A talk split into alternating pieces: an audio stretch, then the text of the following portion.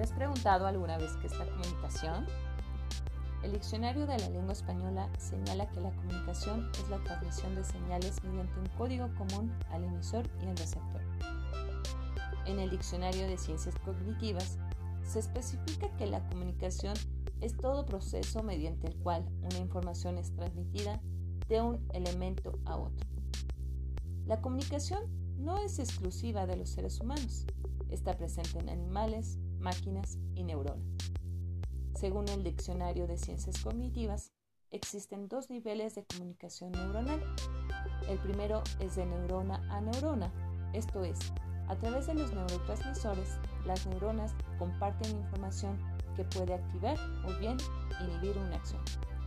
El segundo nivel se refiere a la transmisión de información procedente de los subsistemas cognitivos, como es el oído, el tacto, el gusto y el olfato. Dicha información es obtenida o captada del exterior y posteriormente es enviada a las neuronas en donde es procesada. La comunicación en animales es un proceso concreto, tiene una única interpretación y no es ambiguo. Algunos ejemplos de comunicación animal son los siguientes. Los sonidos de alarma que emiten algunos animales para avisar que hay un depredador o bien las danzas que realizan los animales para expresar la etapa de apareamiento. La mayor parte de la comunicación humana se vale principalmente del lenguaje. A través de este, el ser humano es capaz de expresar ideas, pensamientos o sentimientos. La comunicación humana, a diferencia de la comunicación animal, es un proceso mucho más complejo. Al realizarse a través del acto del habla, tiene efectos intencionales en el interlocutor. Es una comunicación pragmática y organizada.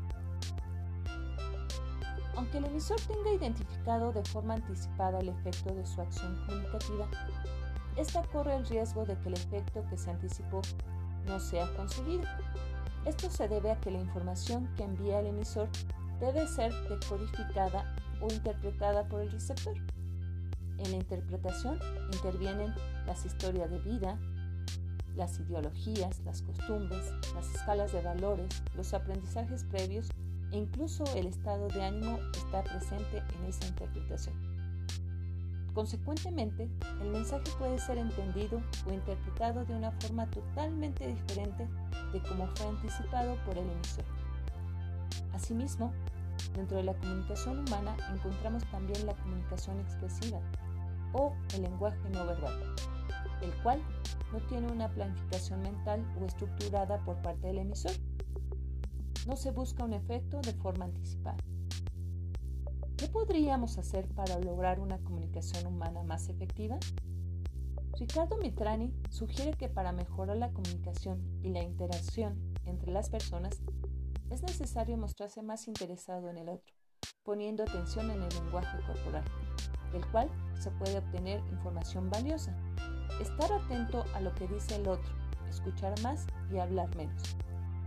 Hablar para hacer preguntas al interlocutor que nos permitan validar si el mensaje que estamos interpretando es el correcto. Volver a la etapa de los continuos por qué.